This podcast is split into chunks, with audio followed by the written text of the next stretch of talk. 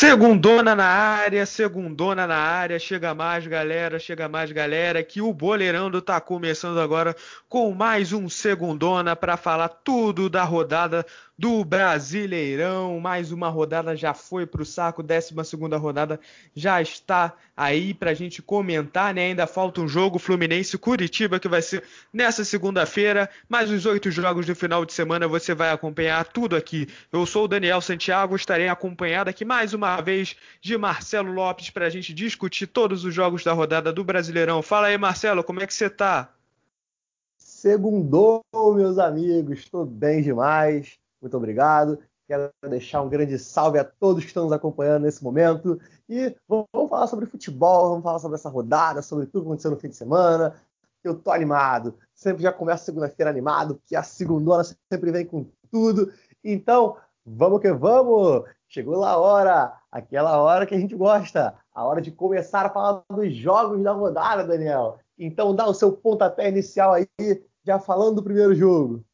Exatamente, acho que não pode ser diferente, todos os lugares estão falando desse jogo. E a gente vai começar falando de Palmeiras e Flamengo, jogo revestido de toda aquela polêmica, tem jogo, não tem, Flamengo volta pro hotel, vai pro jogo, chega atrasado, o jogo começa aí com 20 minutos de atraso. Então esse foi o jogo da rodada não pelo futebol apresentado em campo, mas sim por toda a polêmica envolvendo essa partida. Então a gente já vai começar falando um pouquinho é, de tudo isso que, que, que envolveu a partida, né, que envolveu o jogo, todas as decisões, anula, não anula o jogo, adia, não adia a partida. Então, nosso momento ok, ok de hoje já está aí no início, a gente já trouxe aí para a gente debater junto com o jogo, porque teve jogo, a gente vai comentar também esse 1 a 1 mas já vou primeiro pedir aqui as impressões do Marcelo, né, Marcelo?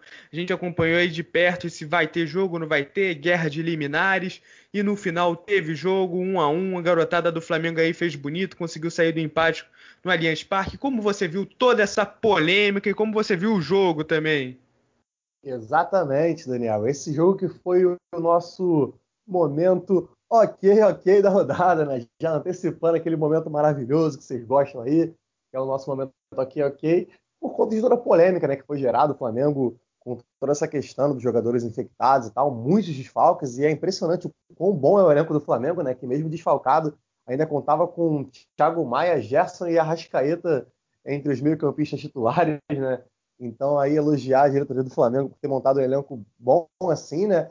E de certa forma também criticar, né? Porque tem um adendo que eu quero fazer aqui também, que foi patética a atitude dessa diretoria, né?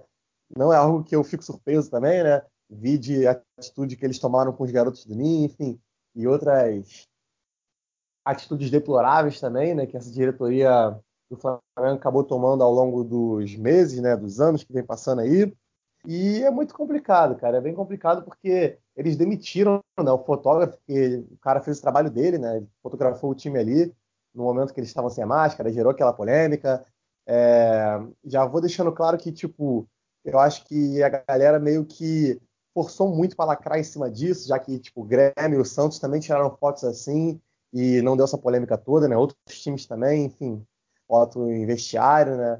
E nem todo mundo estava de máscara, então acho que foi um pouco injusto da galera com o Flamengo nessa parte, mas o Flamengo foi muito mais injusto com o funcionário, porque era um estagiário, não tinha nada a ver com isso. Pessoas assim do meio disseram que era uma pessoa tipo que trabalhava muito bem, que não merecia ter passado por isso, mas tenho certeza que ele vai conseguir estar num clube muito bom novamente, que ele vai ser valorizado.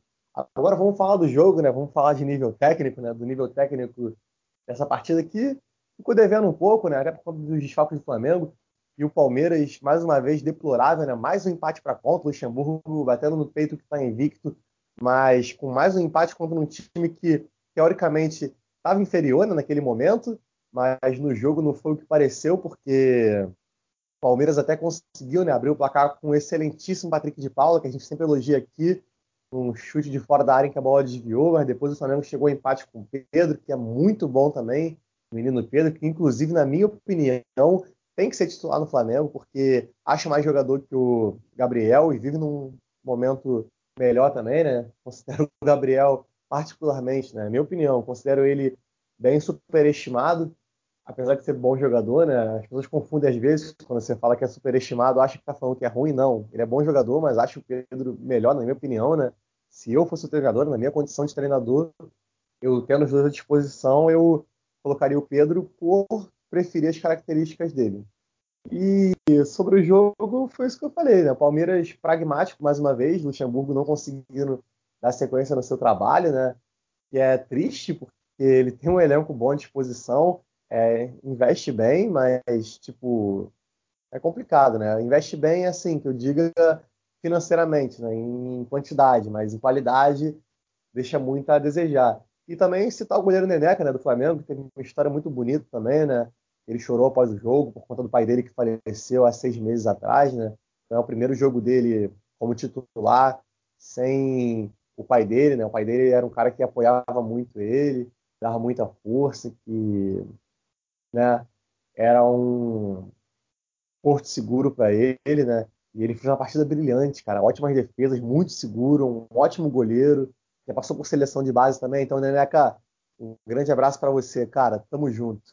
E essa foi a minha opinião, Daniel, sobre o jogo, sobre tudo que envolveu. Acho que eu não esqueci de falar nada, né? Então já vou passar a bola para você. Domina ela aí, sai jogando e dá sua opinião também. Esse jogo tem bastante coisa para ser falada. Primeiro, falando um pouquinho da polêmica, né? É, falando um pouquinho mais da polêmica do, do, final de semana mesmo, né? Dia a dia, não adia o jogo. Na minha opinião, não era para ter acontecido o jogo. Eu acho que é, a saúde nesse momento tem que ser posta em primeiro lugar. E aí que se dane se os clubes aceitaram o protocolo ou não. Aí eu acho que se a gente está vendo que tem um surto de Covid no Flamengo, que tem gente jogando e um dia é, depois testando positivo, a gente vê que ainda tem esse risco, né? Espero que não, não aconteça, né? Espero que realmente os deem negativo, que ninguém tenha se contaminado. Mas o risco havia, então acho que não era para ter tido esse jogo, acho que podia ter adiado, e não estou falando isso que é, que é por causa do Flamengo, né? no caso do Goiás também, eu acho que tinha. É, o caso do Goiás lá na primeira rodada, né, tinha também esse perigo, poderia ter adiado também. Tem o caso agora, o surto no Fluminense também, com nove jogadores infectados de uma vez. Então, às vezes, a gente tem que é, parar de pensar um pouquinho só em calendário, né, e começar a pensar um pouquinho mais na saúde, porque a gente ainda está vivendo na pandemia. Dito isso, eu não acredito que nenhuma das diretorias estavam pensando em saúde. O Palmeiras claramente estava pensando em pegar o Flamengo com um time de garotos. O Flamengo estava claramente pensando em não enfrentar o time do Palmeiras com um time de garotos. E, olha, ninguém vai me dizer o contrário. Podem me dizer o contrário, mas ninguém vai me tirar da cabeça de que o, o, sindicato de funcionário entrar com ação porque estava com medo do, do, jogo por eles mesmos. Eu acho que não foi isso. Isso foi claramente a diretoria do Flamengo que tentou anular o jogo na justiça comum. Só que o Flamengo em si não pode tentar anular o jogo na justiça comum porque vai contra as regras aí da justiça desportiva, né? Então acho que foi um, um, show de horrores esse final de semana no sentido de no sentido jurídico, né? O que aconteceu por trás ali dos bastidores. Eu acho que não deveria ter tido jogo porque eu acho que era assim um jogo com possibilidade enorme de contaminação, porque a gente está vendo aí que os jogadores do Flamengo testaram negativo antes do jogo do Barcelona, um dia depois já testaram positivo, então a gente está descobrindo esse negócio aí do, do vírus às vezes não se manifestar nos primeiros dias e depois de alguns dias já está testando positivo, então acho que poderia sim ter sido adiado. Mas falando do jogo, mais um jogo patético do Palmeiras. O Palmeiras que enfrentou o Goiás também, né, com 15 desfalques lá no início do Brasileirão, e empatou, e empatou agora de novo com o Flamengo com mais de 10, 20 desfalques aí no elenco. Então, olha, Luxemburgo, tá na hora de você começar a assumir os erros e parar de ficar com essa pose de que, ah, estamos invictos e tá tudo certo. Já são sete empates, cara. O Palmeiras tá em quarto, tá com 19 pontos, mas só tem quatro vitórias em 11 jogos, cara. Empatou sete jogos. De empate em empate você não vai conseguir ser você não vai conseguir ser campeão. Se o seu papel aí, se o seu objetivo é ficar no G4, beleza. Então assume para a torcida e fala: a gente quer ficar só no G4, a gente não quer lutar por título. Mas agora, um time que investe o que o Palmeiras investe, ficar empatando com, com um time misto, com um time reserva, com um time desfocado, não dá. Não é porque per não perdeu ainda que o trabalho está sendo bom. Não está sendo bom. Sete empates e quatro vitórias não é bom trabalho, cara. O, o Atlético Mineiro está com oito vitórias e três derrotas e está com 24 pontos, e um jogo a menos ainda. E vai dizer que porque o Atlético Mineiro perdeu, está com um trabalho pior que o do Palmeiras? Não tá, cara. Então Luxemburgo tem que começar a abrir o olho, porque tá difícil, cara. Lucas Lima, um jogador que recebe quase um milhão por mês e não rende quase nada. O time do Palmeiras está se, se, se jogando ali, tá, tá se apoiando em cima dos garotos, do Gabriel Menino, do Patrick de Paula, que fez mais um bom jogo, do Gabriel Veron. Então o Luxemburgo tem que ficar de olho aberto. Já o Flamengo, a gente não tem muito o que analisar futebolisticamente falando, né? De esperar uma grande partida, né? O que joga a Rascaeta, realmente a gente tem que é, tirar o chapéu para ele. É um baita de um meio-campo, comandou ali a equipe do Flamengo. Pedro também, baita de um centroavante, guardando mais um. Destacar né, alguns garotos do Flamengo que entraram jogando com muita personalidade. O Hugo Souza, né, o Neneca, o goleiro, história de vida muito bacana. Para mim, o melhor em jogo. O Ramon, lateral esquerdo. O Otávio, zagueiro o Guilherme Bala, que deu ali um, um suador no, no Matias Vinha do, do Palmeiras ali do lateral, então um garoto muito bom. Então o Flamengo aproveita essa base, né, uma base campeã, né, que vem sendo campeã aí de, de torneios de categoria de base nos últimos anos, então tá muito bem servido a equipe do Flamengo até no sub-20. Mas fica isso, né, o Flamengo supera aí o desfalque, consegue continuar ali é, no G6, né? Ainda está em sexto colocado. O time do Palmeiras fria na quarta posição e não consegue vencer de jeito nenhum. Já são três empates seguidos no Brasileirão, então tem que abrir o olho sim, né? Fora as polêmicas todas que a gente já comentou aqui, realmente mais um episódio lamentável no futebol brasileiro. A gente vivendo no meio de uma pandemia e claramente as duas diretorias import é, só se importando com o que vai acontecer dentro de campo ali, se vai ter um, um benefício próprio, se vai ter um benefício técnico, né? É triste, né? Então a gente já vai partir para o próximo jogo, porque a gente vai falar de coisa boa também, porque a gente vai falar do líder, né, Marcelo? Vamos falar do galão da massa, o Atlético Mineiro com o Keno, o Keno voando nessas duas partidas, dois hat-tricks seguidos, dois jogos consecutivos marcando três gols, e o Atlético Mineiro tá na liderança, tá jogando muito bem, já tem 24 pontos, já tem já abriu três pontos de vantagem para o Internacional e tem um jogo a menos. Então o Atlético Mineiro com três vitórias seguidas aí, com uma baita campanha, Marcelo. Isso aí, agora é hora de falar de coisa boa, porque o maior de Minas é líder e continua mais líder que nunca, depois de mais uma vitória com o amigo do Bené, o Zé Pequeno, né? Tá voando, o menino Keno.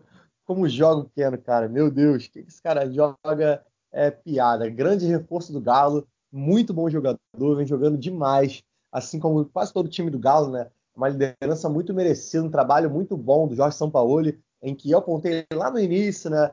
Como um dos favoritos e como o meu campeão brasileiro. Então eu acho que vai dar Galo sim, continuo mantendo a minha opinião, pela bola que vem jogando, pela regularidade e muito pela irregularidade dos principais concorrentes ali, né? Como o próprio Flamengo, Palmeiras, o, o Internacional. Então eu acho que o Galo é o time mais regular do campeonato e pontos corridos geralmente vence mais regular, né? Muito difícil que não vença mais regular, enfim. É, se o time tiver uma regularidade depois, ele tem que ter tido uma regularidade boa antes para poder ser campeão. Vídeo Corinthians 2017, né? Então eu enxergo esse time do Galo como um time muito regular, com bola e elenco para ser campeão, Daniel. Então agora é aguardar as cenas dos próximos capítulos, né? O Galo venceu mais uma, venceu muito bem, né? Com autoridade, a gente viu aí, né? E o Galo vem conseguindo, né? Vencer essas partidas. Se não tivesse, né? Deixado de vencer no início do campeonato talvez tivesse uma liderança muito mais assegurada, né? E é sempre bom ver o Atlético ganhando, né? Ganhou do Grêmio, que a gente já vinha citando aí, né? Que vem um trabalho bem irregular do Renato. Eu comentei que ele fechou o ciclo dele no Grêmio, no nosso último segundona, e continuo mantendo minha opinião. E quero deixar elogio pro Galo, cara. Elogio pro trabalho do São Paulo mais uma vez, que está sendo muito bom. Elogio pro Natan, que é um baita do meio-campo. Já elogiei o Keno aqui. Elogiar o nosso menino Savarino, né, que sempre foi patrocinado aqui pelo Boleirando. A gente falava do Savarino quando ninguém conhecia o cara. Ele deu uma assistência, jogou muito bem. Né? Tem o menino Marrone também, né, que está ali é, no momento mais irregular, mas ainda assim é um bom jogador. Sacha, enfim. O Galo tem um time muito bom, muito interessante e acho que vai brigar até o final pelo título do Campeonato Brasileiro, Daniel. Quero saber se sua opinião é a mesma, que você concorda, discorda, o que você acha do jogo. Então, fala aí, cara. Discordo, craque. Brincadeira da parte, não discordo não. Acho que o Atlético Mineiro tá com tudo realmente para chegar no título, né? Um elenco muito bem montado. Destacar também o goleiro Everson, né? Aquela jogada do terceiro gol, o, o passe, né? A assistência que ele deu pro Keno, né? Que já o Keno ali dominou, deu três toques na bola, já fez o gol. Então, bela bela contratação do São Paulo, né? São Paulo que pediu o Everson, né? Com quem ele trabalhou lá no Santos. Então, começando muito bem na equipe do Galo. E, e realmente o Atlético Mineiro tem time para levar esse título, tá começando a criar ali uma gordura boazinha, né? Três pontos já para o Inter e ainda com um jogo a menos. Então, a equipe do Grêmio, né, falando um pouquinho do Grêmio também, eu acho que o Renato tem que começar a abrir o olho, né? Porque já poupou mais quatro titulares, está começando a vir aquela tônica de novo, né? Dele começar a poupar é, tantas vezes no Campeonato Brasileiro, dele começar a priorizar só Copa do Brasil, só Libertadores. Então, o Renato Gaúcho, que prometeu né, que esse ano ia disputar o Brasileiro, que estava na hora de ganhar o Brasileiro, já está caindo aí no, no, na, na, mentira, né? Já está começando a poupar de novo, já está começando a deixar o Brasileirão de lado e a torcida está ficando bolada, né? O Grêmio segue lá embaixo, está apenas dois pontos do Z4, um dos reis do empate aí desse Campeonato Brasileiro. Até agora teve duas vitórias, sete empates e duas derrotas, né? A campanha que é, é boa porque só tem duas derrotas, mas é horrível porque só tem duas vitórias. Então o Grêmio tem que parar de empatar tanto e começar a ganhar seus jogos aí, porque tem elenco para conseguir isso. No sábado a gente teve Internacional e São Paulo, né, o confronto do segundo contra o terceiro colocado lá no Beira Rio. Tudo igual, um a um. Galhardo marcou pro Inter. Galhardo é mais artilheiro do brasileiro do que nunca. Nove gols já no Brasileirão. E o Luciano empatou para a equipe do São Paulo. O Luciano com um início muito bom no São Paulo, né? Cinco gols e nove jogos. Teve expulsão lá do Zé Gabriel. Acabou sendo expulso de forma direta. O São Paulo jogou com mais de 30 minutos com um a mais e acabou não fazendo gol. Lomba ali no finalzinho do jogo acabou salvando o Inter. E o Inter também tem que abrir o olho, porque já está três jogos sem vencer no Campeonato Brasileiro, perdeu a liderança, já está vendo o Atlético Mineiro é, largar bem mais na frente, né? Já começou a ampliar a vantagem para a equipe do Inter, então o Internacional também tem que começar a abrir o olho no Campeonato Brasileiro, tá deixando um pouquinho o Brasileirão de lado. Né, se no final ganhar a Libertadores, beleza, né? Mas se começar a focar só na Libertadores para perder nas quartas de final e depois acabou jogando a chance do título brasileiro fora, aí não vale muito a pena. São Paulo podia assumir a vice-colocação, segue em terceiro. O trabalho do Diniz aí tem um, um um, alguns jogos que não perde já no Brasileirão, né? Já tem aí pelo menos cinco jogos que não perde no Brasileirão. Então tá nesse trabalho aí, vai não vai, né? Eu acho que o São Paulo, pelo elenco que tem, não pelo preço que paga, né? Porque às vezes o preço que paga é muito supervalorizado. Mas pelo elenco que tem, eu acho que tá tendo um bom trabalho daí do Fernando Diniz. A torcida do São Paulo não se engane, vocês não têm time para ganhar a Libertadores, então se cair agora vai ser ruim, mas também não tinha time para ir conseguiu o título, né? Essa é a atual situação do São Paulo. Mas tá aí, cara, no Beira Rio, um a um. É, os dois times ali no G4 continuam, mas estão tropeçando, não estão conseguindo dar aquele algo a mais para chegar na liderança. Verdade. Destacar também né, o momento do Luciano, que se identificou muito bem na chegada ao São Paulo, vem jogando muita bola. Hoje ele é o melhor jogador do time de São Paulo, né? não em qualidade técnica, mas em momento, né? É o jogador que mais entrega. E já deixei claro várias vezes aqui no programa que sou adepto ao dinizismo, sempre gostei do Fernando Diniz. É, gosto do trabalho dele no São Paulo, acho que é um bom trabalho, que ele pode dar uma sequência muito boa, pode levar o São Paulo longe. Não acredito que vai brigar pelo título brasileiro, mas ali por um G6 ele consegue brigar com tranquilidade, pelo elenco que tem, pela forma como trabalha. E internacional é aquilo, né? Perdeu o Grenal recentemente, né? E a torcida já fez protesto e tal pela acredito, derrota né, no Grenal, mas também pela irregularidade do Campeonato Brasileiro, né? Já que o Inter começou muito bem, né? Até algumas edições atrás do segundo ano era o líder. Então, muito complicado. Mas destacar o Thiago Galhardo, né? Que, mais uma vez, fez o dele ali, conseguiu cumprir bem a função de referência do Inter, né? Porque ele vem dar a referência do time desde que o Paulo Guerreiro se lesionou, né? Perdeu a temporada. Então, eu concordo com o que você disse, né? Sobre o resto das outras coisas e é isso, cara.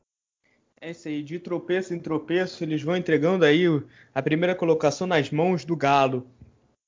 Mas agora a gente vai voltar aí para o jogo de domingo, jogo de domingo de, amanhã, de manhã. É, Vasco e Bragantino empataram em São Januário 1 a 1 Vasco abriu o placar com Vinícius e logo depois, né, quase na cedeira de bola, Lucas Evangelista empatou o jogo para o Bragantino. Eu vou te perguntar aqui, é, Marcelo, se você acha que o Vasco está com uma Benítez dependência, né? Porque ele não jogou ontem, né? O Vasco sentiu falta dele. Quando ele não joga, a bola não chega no cano e aí não tem gol. É isso mesmo que está acontecendo?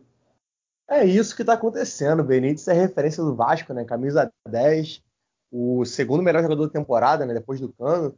Que dupla forma esses argentinos aí. vem conseguindo carregar o Vasco, né? Vinícius, que é um moleque excelente também e merece muito mais espaço nesse time. Marcou o gol ali na oportunidade que ele teve e desde o começo do ano ele vem sendo muito regular, desde quando começou a ter oportunidade. E é aquilo, né? O trabalho do Ramon começa a se mostrar irregular, né? O que é bem complicado, porque vinha sendo um bom trabalho. Não entendo porque insiste tanto em Felipe Bastos, em Pikachu, que estão muito mal e não merecem mais essa insistência e paciência por parte da torcida e do treinador. Concordo com quem está criticando, porque estão jogando mal mesmo, tem que pegar banco. Se não estiver satisfeito, pode juntar as malas e ir embora.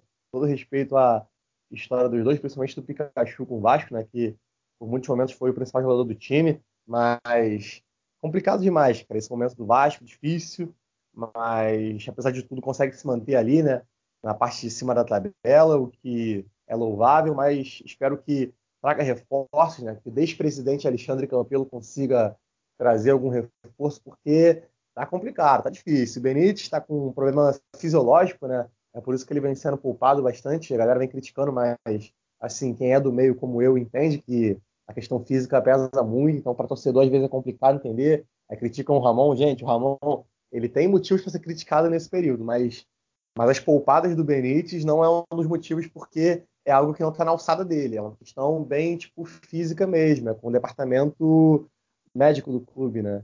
Então é, vai muito além. E agora falando do Bragantino, né? Se tem Red Bull Bragantino, tem música, né? Então eu separei uma aqui que é aquela do Marcos Ibelucci, né?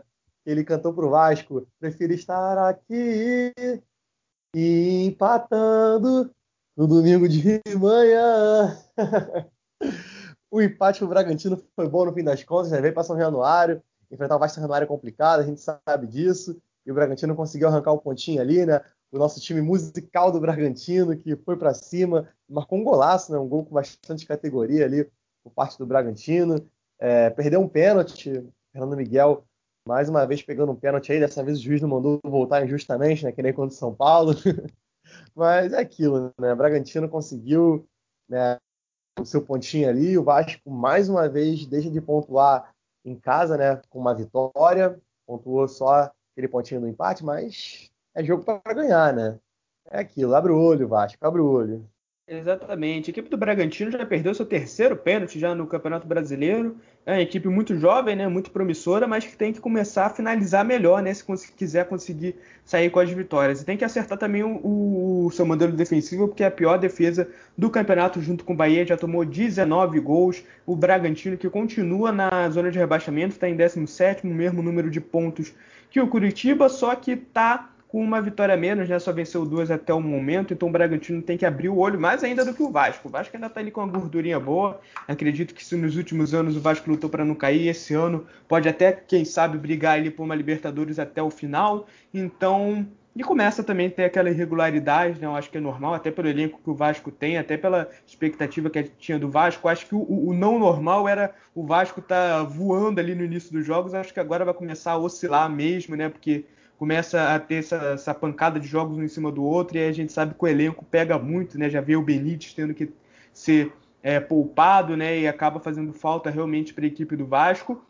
Mas se no Vasco tem a Benítez dependência, no Santos tem a Marinho dependência, né? Ontem Santos e Fortaleza empataram por 1 a 1 o Marinho não fez gol, mas deu assistência. E olha só, se liga só nesses números, Marcelo. O Marinho participou de 11 dos 15 gols do Santos até agora no Brasileirão. Ele marcou 7, fez 4 assistências. Então, se no Vasco tá com uma Benítez, uma Cano dependência, o Santos pode virar logo Marinho Futebol Clube, porque o Marinho tá on fire, tá jogando demais e conseguiu ali, o, Fortaleza conseguiu arrancar o um empatezinho ali também, né? Conseguiu levar um ponto lá para o Ceará, para Fortaleza, melhor dizendo, né? Não vamos falar do Ceará enquanto a gente fala do Fortaleza, mas o time do Rogério Ceni aí completa quarto jogo sem perder, mas ainda está ali meio que vai não vai, né? Tá fazendo a campanha intermediária, tá em nono lugar. O Santos não perde desde a sexta rodada, mas também chega ao terceiro empate seguido. A gente está num, num surto de empate aí no futebol brasileiro. O Santos é um desses está ali fazendo uma campanha mediana, está em oitavo lugar, né, uma posição acima do Fortaleza, mas está com uma Marinho dependência. Imagina um dia que o Marinho não puder jogar, hein, Marcelo? Foi. Marinho, né?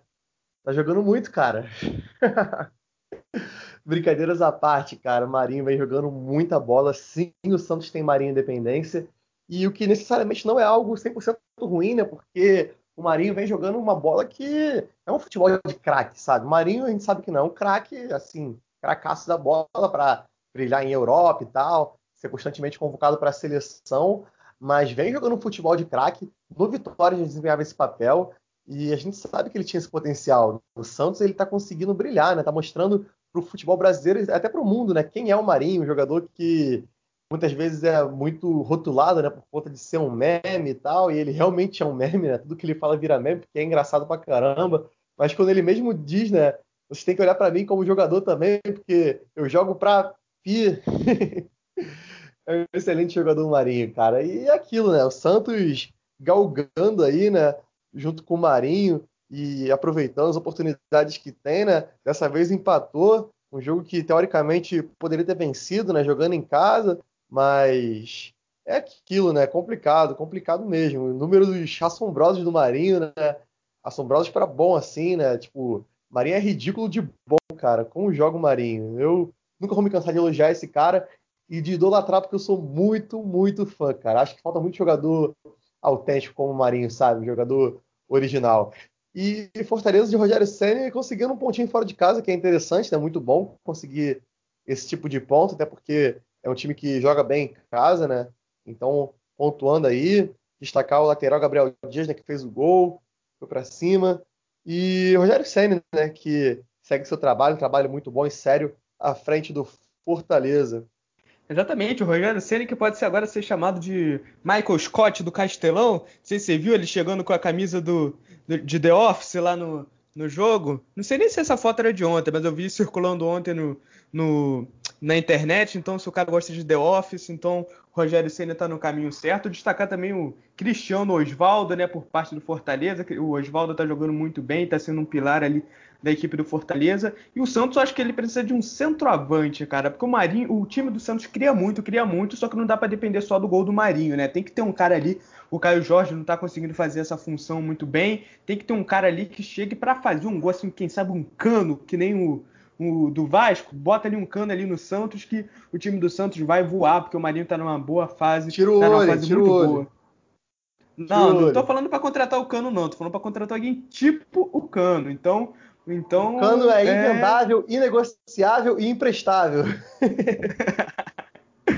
Exatamente, já tá. Eu não, não quero tirar, não, torcida Vascaína. Não quero tirar o cano do Vasco. Aliás, quero sim, quero jogar pro meu time, mas é, nada de, de levar lá pro Santos, não. O Santos tem que arranjar o centroavante deles porque tá perdendo muito gol, tá perdendo chance de vencer, né? Já chega ao quinto empate, terceiro seguido no Campeonato Brasileiro. Mas vamos falar agora de vitória novamente, né? Vamos falar de uma vitória do Atlético Paranaense, né? Só o Atlético venceu por enquanto nesse final de semana, né? O Sport também venceu, né? Mas o jogo foi lá na quarta-feira, mas o Atlético Paranaense venceu o Bahia por 1 a 0, jogou o Bahia lá para a lanterna. Olha a crise do Bahia. O Bahia não vence desde a terceira rodada. Impressionante. Já chegou a lanterna. Tá... A última vitória foi na terceira rodada, no dia 16 de agosto. Hoje é aqui, segunda-feira, 28 de setembro. Então já faz mais um mês que o Bahia não vence. O Atlético Paranaense, com o gol do Christian, venceu, né? Boa fase aí, tá três jogos sem perder no Brasileirão, venceu na Libertadores.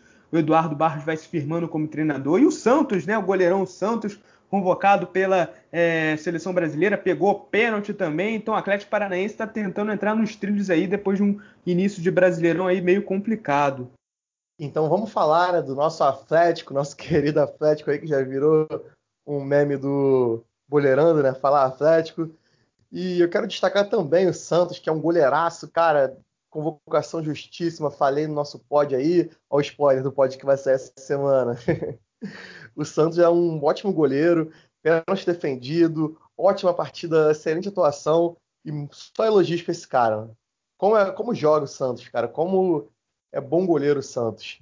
E também destacar Abner Vinícius, que é um ótimo lateral, cara, deu assistência, jogou muita bola, sempre é regular, né? Pedro Henrique é um ótimo zagueiro também, fazendo dupla com o Thiago Helena ali, o Léo Stadini no meio. É muito interessante o time do Atlético Paranaense, né, que contratou o Jorginho e o Renato Kaiser, né, que já foram para campo, jogaram esse último jogo, né, essa, essa vitória do Atlético. E o Bahia é uma situação triste, cara, complicada, difícil que vive o Bahia, né? Que é um time que eu sempre elogiei, né? Pela gestão, tem um ótimo presidente, né? Com ótimas ideias e o Bahia é um time que é muito querido por mim, por estar tá sempre ali lutando a favor de pautas sociais. Acho que no futebol falta isso. O Bahia é o time brasileiro que mais estende o braço por essa causa, né? mais levanta esse, esse tipo de bandeira por vários assuntos que são tabus da sociedade, né? Então, eu acho que é interessantíssimo você ter um time desse na Série A. Infelizmente, o trabalho não vem sendo feito e consolidado para isso, mas torço para que o Bahia consiga se reerguer, porque gosto do Bahia, porque acho que trabalha bem, mas se vier o rebaixamento também, assim, falando a, a curto, falando a modo curto e grosso, o Bahia mereceu, né, por conta do planejamento ruim que fez, mas é aquilo, né, Bahia não é um time tão ruim assim, sabe, se você parar para ver. Tem um ótimo goleiro, que é o Douglas, tem o Rodriguinho, tem o Gilberto, então eu acho que é falta de comando técnico mesmo. Queria sua opinião agora, Daniel. Você concorda que é falta de comando técnico ou acha que o Bahia fez uma péssima gestão de elenco? Eu não acho que fez uma péssima gestão de elenco, eu acho que tem times piores, mas que estão jogando melhor. Então, acho realmente que é questão ali de você acertar o time. Tem jogadores ali interessantes como o Rossi, o Gilberto, o Rodriguinho, tem ali no, no meio de campo também o Gregory. Tem jogadores ali que podem render mais do que estão rendendo. É, teve saídas também, né? O Flávio acabou saindo, o volante, mas eu acho que o time pode render mais do que está rendendo, cara. Eu acho que não foi chegou na final da, da, Copa do Nordeste, lá na final da Copa do Nordeste a gente já via, né? A gente que transmitiu pela Rádio Boleirão, a gente já via que o time do, do, do Bahia tecnicamente era até melhor que o do Ceará, só que taticamente o Guto Ferreira deu um banho no, aquela final. Então acho que o Bahia tem que abrir o olho urgentemente, porque tá, em, tá na lanterna, só tem duas vitórias no, no, no, Brasileirão e, como eu falei, né, não vence desde do meio de agosto, cara. Então já tem muito tempo, desde a terceira rodada, a gente já tá décima segunda indo para décima terceira rodada. Então o Bahia tem que abrir o olho urgentemente, cara. Eu tenho uma sugestão para o Bahia. O Bahia pode tirar o Cris da aposentadoria, aquele zagueiro Cris que jogou no Vasco, né? Jogou no, no Grêmio, no Cruzeiro para eles terem o Chris e o Gregory. Meu Deus do céu, meu Deus do céu. Aí depois a torcida do Bahia vai, invade o, o, o CT do Marcelo e a gente não sabe por quê. Mas depois dessa ótima sugestão, né, do Chris e Gregory. A gente vai passar aqui para o jogo, né, já que a gente falou do Atlético, a gente vai falar de outro Atlético, o Dragão, o jogo que põe os bombeiros, né, em atenção, né, que é o Dragão contra o Botafogo, né, um a um, o jogo Yuri marcou, Yuri, lei do ex, né, marcou para o Atlético Goianiense, o Vitor Luiz marcou para a equipe do Botafogo. E aí já vou te perguntar, Marcelo, Atlético Goianiense é o rei do Rio? Porque até agora já ganhou do Flamengo, do Vasco no Brasileirão, empatou com o Fluminense e o Botafogo no Brasileirão, além de eliminar o Fluminense na Copa do Brasil, né? Então o Atlético Goianiense virou o rei do Rio. É isso aí, o Atlético Goianiense é o rei do Rio, né? Vem conseguindo ser uma grande pedra no sapato dos clubes cariocas, né? O Dragão aí vindo com tudo, né, para cima dos times do Rio. Eu vou até declarar nesse momento aqui no Boleirando o Atlético Goianiense como campeão carioca do ano de 2020. Parabéns ao Atlético aí pelo título do Carioca. Podem vir aqui na festa receber o título de vocês e hastear a bandeira na sede que eles têm ali, né, perto do Maracanã. Inclusive, se quiser tacar umas pedras naquele muro ali, eu, eu apoio, naqueles vidros lá. Enfim, né? Vamos lá. Eu quero falar do jogo, cara. Atlético Goianiense, um time que a gente vinha falando, né, que é muito interessante, que investiu bem, porque não tem tanto recurso, mas contratou bem, é, soube dar tiros certeiros, né, para contratar os jogadores. É, falar do desgoleiro que eles têm, né, que apesar de ser um ser, um ser humano deplorável, ele, de certa forma, é um bom jogador. Eu odeio ter que admitir isso, mas é um bom goleiro. Então, o Atlético tem peças muito interessantes. Perdeu o Jorginho e Renato Kaiser, né? Mas não surtiu tanto efeito assim de início, né? Eles têm um time, assim, ainda interessante com o Yuri, ex Botafogo, né? O Wagner Mancini, que é o treinador, o Ferrares, que é um bom meio-campo, né, ex-internacional. E o momento, assim, que eu considero como o grande momento do jogo foi o gol do Vitor Luiz, né, com o patético Jean falando que ia pegar o pênalti dele, né, gritando, berrando ali, vou pegar, vou pegar. O Vitor Luiz soltou um petardo ali no meio do gol e conseguiu né, fazer o gol e calando a boca desse idiota aí. que achou que fosse pegar e que não tem moral para nada, né? A única coisa que, que tinha que pegar era uma prisão perpétua, minha opinião, mas nem isso a justiça brasileira foi competente e capaz de fazer. É, lembrando que eu acho que, não sou advogado, né, mas a justiça brasileira, infelizmente, acho que não tinha muito o que fazer porque aconteceu lá nos Estados Unidos. Mas eu concordo com tudo que você falou, né? Infelizmente, o cara ainda vai lá e agarra bem, mas a gente não vai ficar passando pano, não, a gente não vai ficar elogiando ele aqui, não, mas vai elogiar sim a equipe do Atlético Goianiense, que é uma equipe muito bem montada pelo Mancini, né? Eliminou muito, jogando muito bem contra o Fluminense, né, na Copa do Brasil. Tem jogado bons jogos aí, né? Perdeu o Kaiser e o Jorginho, vamos ver como é que vai ser pro decorrer da competição, mas tem feito um futebol muito bacana. O Botafogo, né? O ataque não funciona de jeito nenhum, a equipe não consegue sair com vitória. Só tem uma vitória no campeonato até agora, oito empates, é o time que mais empatou. Então tá aí com, com, a, com um surto de empatite lá no, no, no, Botafogo, né? Não consegue parar de empatar os jogos. Botafogo tem que abrir o olho já, porque continua na zona de rebaixamento. E tá com um time aí que não consegue fazer gol. Tem o Matheus Babi aí, glorioso Matheus Babi, muito bom jogador. Só que a equipe do Botafogo tem que criar mais, cara. Tem que botar essa bola para dentro, porque de empate em empate o Botafogo vai acabar sendo rebaixado. E a única coisa que o Botafogo não pode ter num momento tão crítico financeiramente quanto esse é um rebaixamento. Mas falando do nosso último jogo de hoje, um jogo até bem movimentado, né? Um jogo que ninguém acho que pode dar dava muito por ele antes do, do jogo, mas foi um jogo bem movimentado, 2 a 2 de Ceará e Goiás. Charles e Vinícius, amigo do Marcelo, fizeram para o Ceará e o He-Man, Rafael Moura e David Duarte acabaram marcando para o Goiás, um jogo bem movimentado, bola na trave do Fernando Sobral logo no início do jogo e logo depois do He-Man também, né, aproveitando um rebote de bola na trave, fez o gol para o Goiás lá com um minuto de jogo, Charles empatou ali na atrapalhada da defesa, do lateral ali com, com, do, com o goleiro da equipe do Goiás, o Vina virou, e nos acréscimos, David Duarte acabou empatando após ali a saída errada do Price também, que fez um bom jogo. E também teve ali Tadeu batendo falta, né? O Caju acabou perdendo um gol feito ali na, na, na pequena área no rebote, né? Mas mais um goleiro batendo falta aí. E um jogo bem movimentado, um 2 a 2 aí, bem legal entre Ceará e Goiás. Ceará com uma vitória apenas nos últimos cinco jogos. Guto Ferreira e o Gordiola tem que abrir o olho já, né? O Guto Ferreira que tá com um bonequinho novo, né? Não sei se você chegou a ver o Gutinho, né? Que o Ceará lançou, tá, tá legalzinho. E o Goiás tá em 19, mas também não perde a três jogos, né? Não tá conseguindo ganhar muito, mas também não perde a três jogos. Tá com alguns jogos também a menos, né? Por, por conta de, de adiamento e tal. Mas segue ali na vice-lanterna com apenas nove pontos.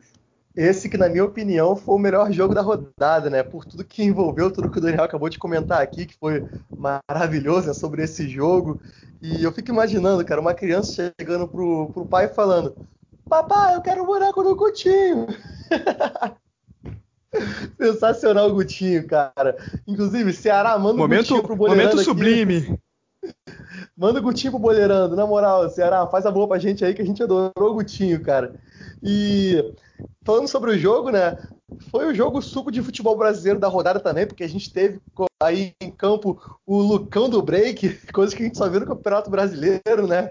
Atacante do Goiás. O Fernando Praz, incansável Fernando Praz, né? Junto com o incansável Rafael Moura, né? Rafael conseguiu marcar o gol dele, o Fernando Praz conseguiu fechar o gol dele, né? Uma ótima atuação do ex-goleiro palmeirense vascaíno Fernando Praz. E o Vina, cara, que quanto mais eu critico ele como ser humano, mais ele vai e joga bem, faz gol. Então acho que ele tem que me agradecer, ele tem que me mandar um direct no Instagram, né? Mandar uma moral lá pro, pro Boleirando, porque que eu comecei a criticar o Vina publicamente, ele não para de jogar bem, cara. Então eu acho que eu tenho que continuar fazendo isso, né? Pra ver se o cara vai pra seleção, ver se ele ganha um prêmio de melhor do mundo, a parar no Real Madrid, no Barcelona, porque tá parecendo que é isso, né? Eu critico o cara, o cara joga bem. Então Vou começar a criticar o time do Vasco também, começar a criticar o Real Madrid, a seleção brasileira, para ver se dá certo, Daniel. Então tá aí, né? Depois que o Marcelo declarou publicamente que adora Vinícius Vino, o cara tá jogando muito bem aí no Campeonato Brasileiro, mas o Ceará tem que abrir o olho, né? Tá ali na posição intermediária, mas já tem um tempinho ali que que, que, que, que, não consegue engatar, né? Só tem uma vitória nos últimos cinco jogos. O Guto Ferreira, né? O nosso amado Gordiola aí com o nosso Gutinho agora, tem que começar a abrir o olho. E o Goiás também, né? Com o Thiago Largue, treinador novo chegando, já tá aí alguns jogos, mas tem que fazer bonito. Então, já que encerramos todos os quero... outros jogos que tínhamos. Antes de encerrar, Daniel, antes de encerrar, eu quero destacar também que eu observei um apelido mais legal da rodada, que superou o Lucão do Break, que é o Felipe Bachola. Outro suco de futebol brasileiro, maravilhoso.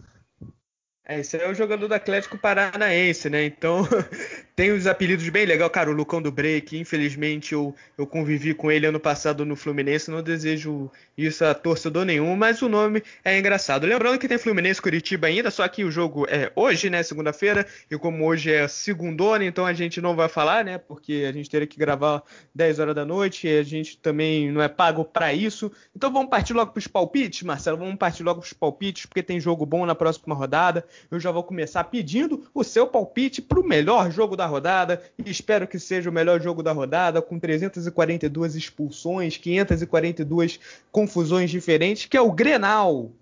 Quê? Grenal? Eu já fui goiaba aí, Grenal? Calma, D'Alessandro, depois tu fala, cara. Deixa eu dar um palpite aqui. Vamos lá, tirei o D'Alessandro aqui, né, que tava me atrapalhando, falando que ele nunca foi colhado no Grenal. Então, eu acho que ele não vai ser colhado no Grenal dessa vez, né? vai ser 1x0 pro Grêmio. E já queria saber o seu palpite, Daniel o Inter não está conseguindo ganhar do Grêmio, então eu vou dar meu, o meu palpite em retrospecto mesmo, baseado em retrospecto. Eu acho que vai ser 1 a 0 também pro Grêmio. Eu acho que o Inter não está conseguindo nem fazer gol, né? Então, para a tristeza da Renata Fã, o Grêmio vai fazer 1 a 0 no Inter também. Agora é hora de falar do time do empate, né? O Verdazzo e Palmeiras, cara, eu estou fazendo a mãozinha do italiano, só que vocês não estão vendo, porque é só áudio. Então vamos lá, quanto é que vai ser o Palmeiras contra o meu Ceará? Então, se o Palmeiras é o time do empate, o Palmeiras é o time do amor e vai continuar empatando porque esse jogo vai ser 2 a 2 Eu também acho que é empate, só que com menos gols. Vai ser 1 a 1 na minha opinião.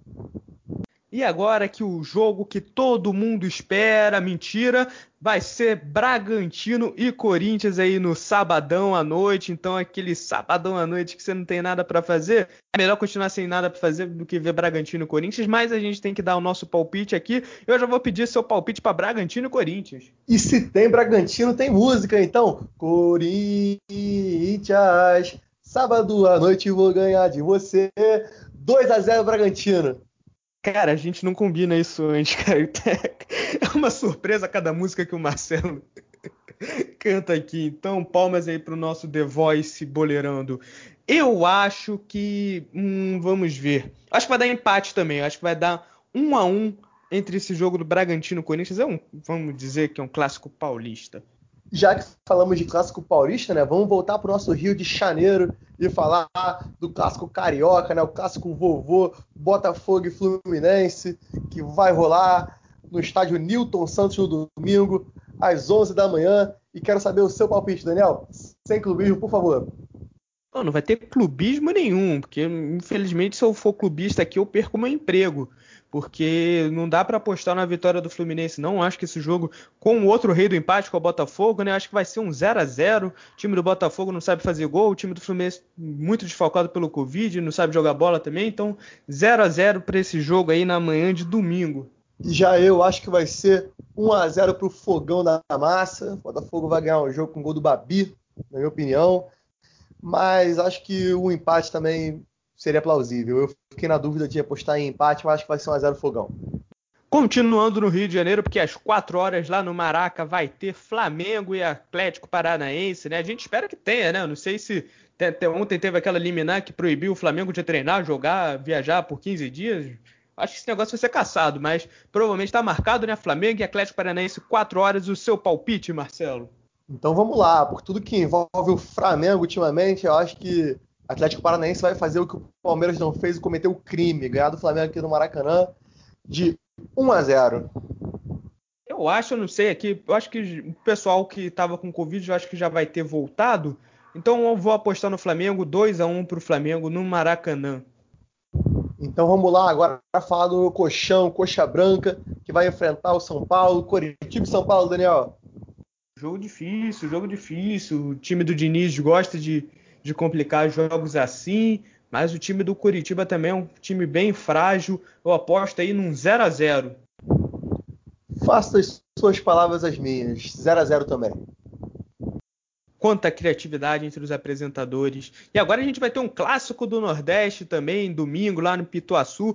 Bahia e Esporte vão se enfrentar Então vamos ver qual é o palpite aí do Marcelo para esse jogo aí, esse clássico nordestino. Para mim vai ser 4 a 0 para o esporte, dos comandados do saudoso Jair Ventura, que é sósia do PM Gabriel Monteiro aqui do Rio de Janeiro. Ô, louco, bicho. O cara tá botando o time do Jair Ventura fazendo quatro gols. Olha, é, é ousado. Mas eu acho que o trabalho do, do, Jair Ventura tem sido bom também nesses últimos jogos. Mas eu acredito num 1 a 0 para o campeão de 87. Agora que eu lembrei que falei do meu esporte e não fiz o Junior Pernambucano. Então vou apresentar o próximo jogo de Junior. Fortaleza e Atlético Goianiense. Quanto vai ser? Eu acho que a equipe do Rogério Ceni vai sair vitoriosa, vai ser 2 a 0 para a equipe do Fortaleza. E teu palpite? Também acho que dá Fortaleza e aposto em 1 a 0 para a equipe do Rogério Ceni. Boa, boa. Domingo, 6 e 15 lá na Serrinha, tem Goiás e Santos. Qual é o seu palpite para o Esmeraldino contra o time da Baixada Santista? Acho que o Esmeraldino vai fazer valer o fator casa na Serrinha, né? inclusive, grande nome de estádio, cara. Adoro esses nomes cítricos aí do futebol brasileiro. Então acho que vai ser 2 a 1 para o saudoso Goiás sobre o Santos na Serrinha. Já eu acho que vai dar Santos, eu acho que com show de Di Marinho vai dar 2 a 0 Peixão. Então agora vamos de clássico da amizade, né? Da união sinistra entre Vasco da Gama e Atlético Mineiro, ou melhor, Atlético Mineiro e Vasco da Gama, né? Que o jogo é em Minas Gerais. Então, quero saber o seu palpite, Daniel. Eu acho que o Galo tem tudo para se manter no topo. 2 a 0 Galo. Já eu acho também que o Galo vence, apesar de ter que apostar contra o meu time, né? Tem que ser realista. O Galo tá jogando muito mais bola que o Vasco. E acho que vai ser 1 a 0 pro Galo. Então tá aí, esses foram os palpites da rodada, né? A última rodada aí a gente acertou alguns, errou outros, a gente acabou aí, está semana após semana se revezando entre quem acerta mais, quem acerta menos, mas tá aí mais uma semana com a gente é, colocando os nossos palpites. Só vou revisar aqui o, no último jogo, ó. Esporte Corinthians ninguém acertou. Internacional e São Paulo também ninguém acertou. Atlético Paranaense Bahia, eu acertei o Atlético Paranaense 1 a 0. Atlético Mineiro e Grêmio, nós dois acertamos que o Galo ia vencer, mas a gente errou sempre por um gol. Eu apostei em 4 a 1 para o Atlético Mineiro, você apostou em, 4, em 3 a 0 para o Atlético Mineiro. Vasco e Bragantino, nós dois erramos.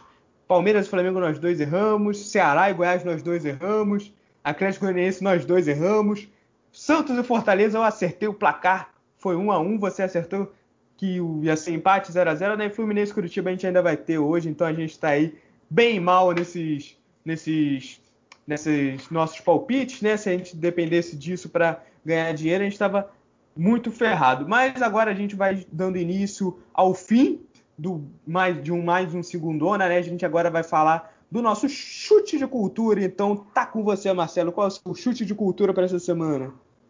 Você achou que não ia ter o chute de cultura? Achou errado, otário. Vamos lá.